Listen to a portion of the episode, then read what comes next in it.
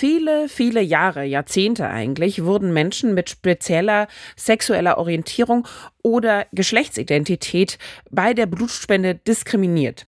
Das hat sich ja Anfang diesen Jahres geändert. Da hat der Bundestag das beschlossen, dass da etwas verändert werden soll in den Richtlinien zur Blutspende. Mitte diesen Jahres im Juli trat da die neue Richtlinie in Kraft und wir schauen uns die jetzt noch mal ganz genau an, was sich denn da wirklich geändert hat. Eine Dosis Wissen, der Podcast für Health Professionals. Und damit guten Morgen und willkommen zu Ne Dosis Wissen, dem täglichen Podcast für das Gesundheitswesen. Ne Dosis Wissen gibt's werktags ab 6 in der Früh in 10 Minuten. Mein Name ist Laura Weisenburger. Ich bin Ärztin und wissenschaftliche Redakteurin bei der Apothekenumschau und heute ist Dienstag, der 19. September 2023. Podcast von gesundheithören.de und Apothekenumschau Pro.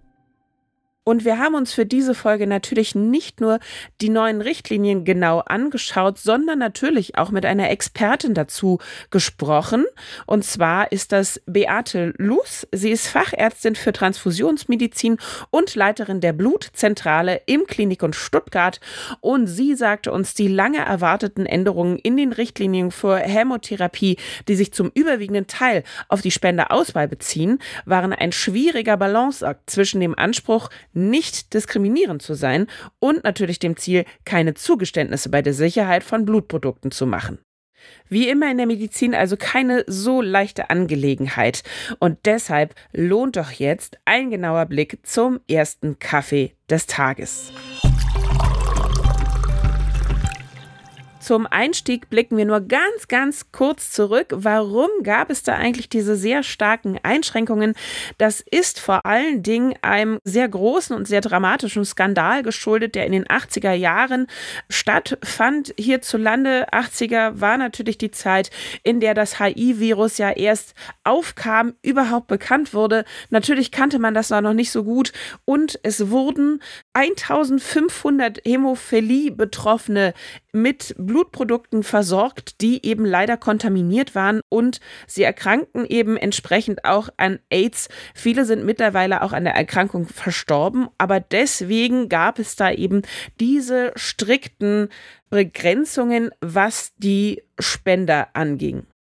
Und zum Glück ist eben aufgrund der sehr hohen Sicherheitsstandards für Blutspendeprodukte und eben auch die entsprechenden Tests, die man darauf anwenden kann, die Übertragung von eben solchen Krankheitserregern oder anderen hierzulande sehr niedrig, sehr selten.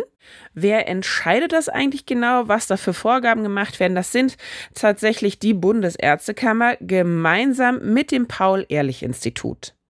Und in den vergangenen Jahrzehnten war eben seit den 80ern die Aussage in dieser Richtlinie, die die Bundesärztekammer und das Paul-Ehrlich-Institut zusammen rausgeben, dass explizit Männer die Sex mit Männern haben, nur dann Blut spenden dürfen, wenn sie in den zurückliegenden vier Monaten keinen Sex mit einem neuen oder mehr als einem Sexualpartner hatten wenn man das nochmal so explizit hört, denkt man natürlich sofort, ja, Moment mal, halt, warum denn nur die Männer? Warum nur Männer mit Männern? Warum geht es da explizit nur um homosexuelle Paare? Warum nicht auch um heterosexuelle? Warum muss man das nicht eigentlich ausweiten auf alle Menschen, die regelmäßig viele Sexualpartnerinnen und Partner haben? Und genau das wurde sich eben dieses Jahr angeschaut und geändert. Nach diesen Anpassungen des Transfusionsgesetzes, was ja zuerst erstmal beschlossen werden musste, das war wie gesagt Anfang dieses Jahres im Frühling, darf eben jetzt weder die sexuelle Orientierung noch die Geschlechtsidentität der spendebereiten Personen oder ihrer Sexualpartnerinnen bei der Risikoeinschätzung und Zulassungsbewertung berücksichtigt werden. Dafür gibt es jetzt auch eine ganz neue, neutrale Formulierung, nämlich eine Person ist für vier Monate von der Spende zurückzustellen, natürlich auch nicht komplett ausgeschlossen, ne, sondern zurückgestellt, die innerhalb der letzten vier Monate ein Sexualverhalten aufgewiesen hat, das ein deutlich erhöhtes Übertragungsrisiko für durch Blut übertragbare Infektionskrankheiten birgt. Stellt man sich natürlich gleich die Frage, Moment, Moment, Moment, was ist das besonders äh, risikobehaftete Sexualverhalten? Das wird auch definiert. Zu diesem risikobehafteten Sexualverhalten gehört Sex mit insgesamt mehr als zwei Personen und Sex mit einer neuen Person, wenn dabei Analverkehr praktiziert wird. Und da das jetzt so allgemein drin steht, bedeutet es natürlich auch, dass alle Menschen, die spenden möchten, diese Fragen jetzt im Vorfeld, wenn sie Erstspenderin sind oder auch im weiteren Verlauf, immer wieder beantworten müssen. Ist natürlich eine sehr intime Geschichte, aber mussten ja vorher eben eine ganz spezifische Gruppe immer schon und andauernd. Insofern ist es jetzt eigentlich nur sinnvoll, denn wir wissen, HIV kann von allen Menschen übertragen werden, dass man natürlich auch alle dazu befragt. Es haben sich aber noch ein, zwei Sachen mehr geändert, nämlich auch die Höchstaltersgrenze. Die gibt es einfach nicht mehr. Vorher war es nämlich so, dass man als Erstspenderin maximal 60 Jahre alt sein durfte, als Wiederholungsspendende maximal 68.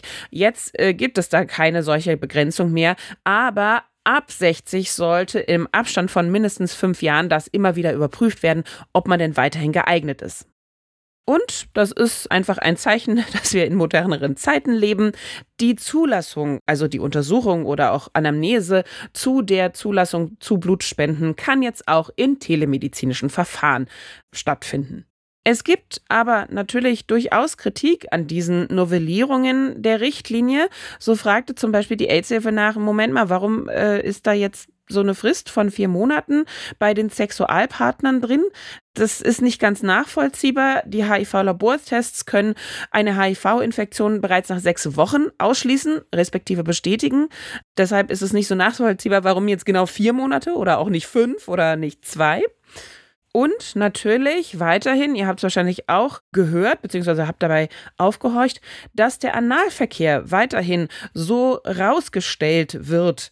Das konnte die AIDS-Gesellschaft auch nicht nachvollziehen, denn das ist in dem Sinne kein Risiko. Also nur wenn man Analverkehr als Sexualpraktik praktiziert, heißt das nicht, dass damit das Übertragungsrisiko von HIV höher ist. Das ist stigmatisierend, so die AIDS-Hilfe. Und auch noch eine Nebenanmerkung, solche Sachen, ob man Kondome oder eine HIV-Prophylaxe wie die PrEP benutzt, das wird gar nicht weiter integriert. Ist natürlich auch, muss man natürlich sagen, zu einem Stück weit schwierig, denn ich kann natürlich eine Menge erzählen, wenn ich Blut spenden möchte. Ja, ja, natürlich benutze ich immer Kondome, aber wir wissen alle, die sind nie zu 100 Prozent sicher, ja, alleine aufgrund des Pearl-Indexes wissen wir das ja schon. Dementsprechend können da natürlich auch Krankheiten übertragen werden. Restrisiko bleibt immer. Und bei PrEP ist es genauso. Also, wenn ich die einmal vergesse, kann mir das jemand garantieren? Habe ich die wirklich, wirklich, wirklich immer eingenommen in den letzten zwei Monaten? Das ist so die Frage.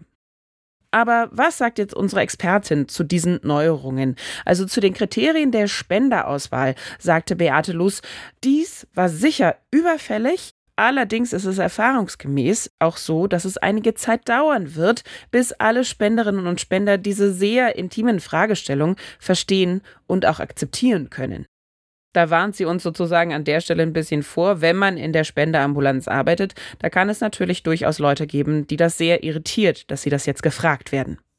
Zu der Anhebung der Altersgrenze sagte sie uns ja, ähm, Klar, jetzt können auch ältere Spenden eigentlich eine gute Sache. Allerdings ist dafür eine individuelle ärztliche Einschätzung erforderlich. Und das ist natürlich eventuell bei den Blutspendediensten eher problematisch, denn ist es wirklich möglich für diejenigen, die dort ärztlich arbeiten, tätig sind, in der Kürze der Zeit und ohne die Möglichkeiten für eben eine detailliertere Diagnostik, wie zum Beispiel auch nur ein EKG, scheint jetzt gar nicht so fürchterlich detailliert. Ja, hat jede Notaufnahme rumstehen, aber in der Blutspendeorganisation wahrscheinlich eher nicht, dass man das dann trotzdem ohne das alles sehr gut einschätzen kann. Das weiß ich nicht so ganz, ob das wirklich realistisch ist. Und zu der telemedizinischen Möglichkeit, da die Untersuchung durchzuführen, sagte sie, ja, ist eine interessante Möglichkeit, kam bisher überhaupt nicht zum Einsatz und wir werden in Deutschland erstmal Erfahrungen damit sammeln müssen. Für sie persönlich, sagte sie, stellt sich eher die Frage, ob die Tauglichkeit für die Blutspende immer und in jedem Fall durch einen Arzt oder eine Ärztin attestiert werden muss. Denn diese Aufgabe könnten in den meisten Fällen wahrscheinlich auch ärztliches Assistenzpersonal mit entsprechender Schulung natürlich übernehmen. Und nur wenn es dann spezielle Fragen gibt, kann man eben ärztlich Ausgebildete dazu ziehen zur Klärung und zur Differenzierung. In anderen europäischen Ländern sagte sie, sei das bereits die Regel. Es wird sich also zeigen, wie gut das alles umgesetzt werden kann und ob das alles reibungslos läuft. Da denke ich, kann man sehr gut und gerne noch mal in einem halben bis ganzen Jahr einen Blick drauf werfen, ob sich denn viel getan hat bei den Spendezahlen und ob es da Berichte gibt über besonders problematischere Anamnesegespräche oder anderes. Und das war die Dosis Wissen für heute. Wenn sie euch gefallen hat, was wir sehr hoffen natürlich, dann vergebt doch gerne Sterne. Lasst uns das wissen. Am allerliebsten nehmen wir da fünf. Ein Podcast von gesundheithören.de und Apothekenumschau Pro.